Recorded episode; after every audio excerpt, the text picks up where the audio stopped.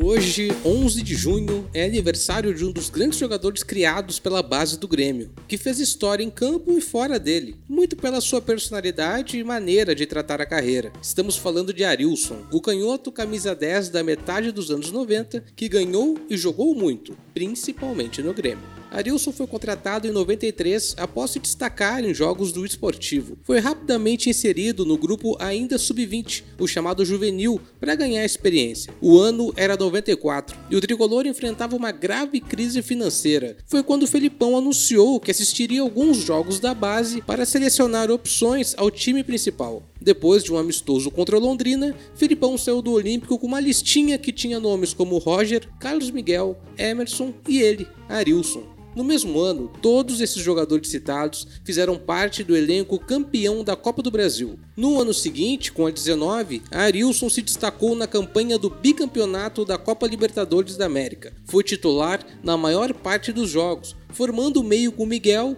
Dinho e Goiano. Ele foi vendido para o futebol europeu no início de 96, onde defendeu o Kaiserslautern da Alemanha sem lá grande sucesso. Mas ainda devido às atuações marcantes no ano anterior, Arilson chegou até aquele que pode ser considerado o sonho de qualquer atleta, a seleção brasileira. Zagallo chamou o meia para o pré-olímpico, já que Arilson tinha idade para os jogos. Lembrando que Arilson já havia sido titular do selecionado com idade olímpica na Copa Ouro. Já no pré-olímpico, ele não aproveitou muito bem as chances durante os treinos. Ficou fora do banco na primeira partida e continuou de fora na segunda. Foi então que Arilson pediu para voltar à Alemanha, pois seu time poderia precisar dele em um jogo importante mas não foi dispensado. Segundo Arilson, o Kaiserslautern tinha uma partida no domingo e o Brasil disputaria uma partida alguns dias antes, na sexta. O Mei acabou ficando de fora novamente e durante a folga dos jogadores no sábado, enquanto passeava pelo centro de Buenos Aires, decidiu abandonar a concentração. Pegou um táxi, juntou suas coisas no hotel e partiu para a Alemanha. Quando chegou lá, descobriu que só poderia defender o clube após o pré-olímpico.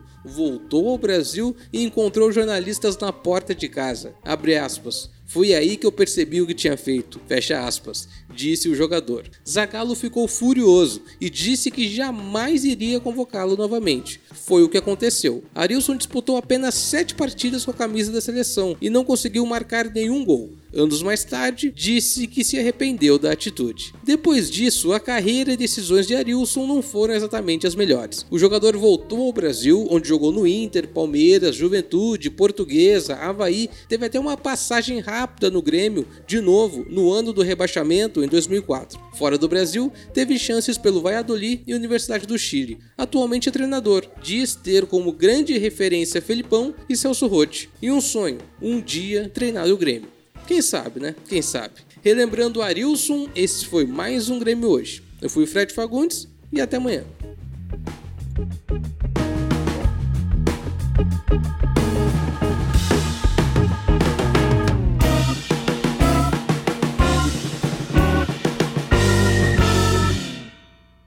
Você está ouvindo uma produção Altia Podcasts Criativos.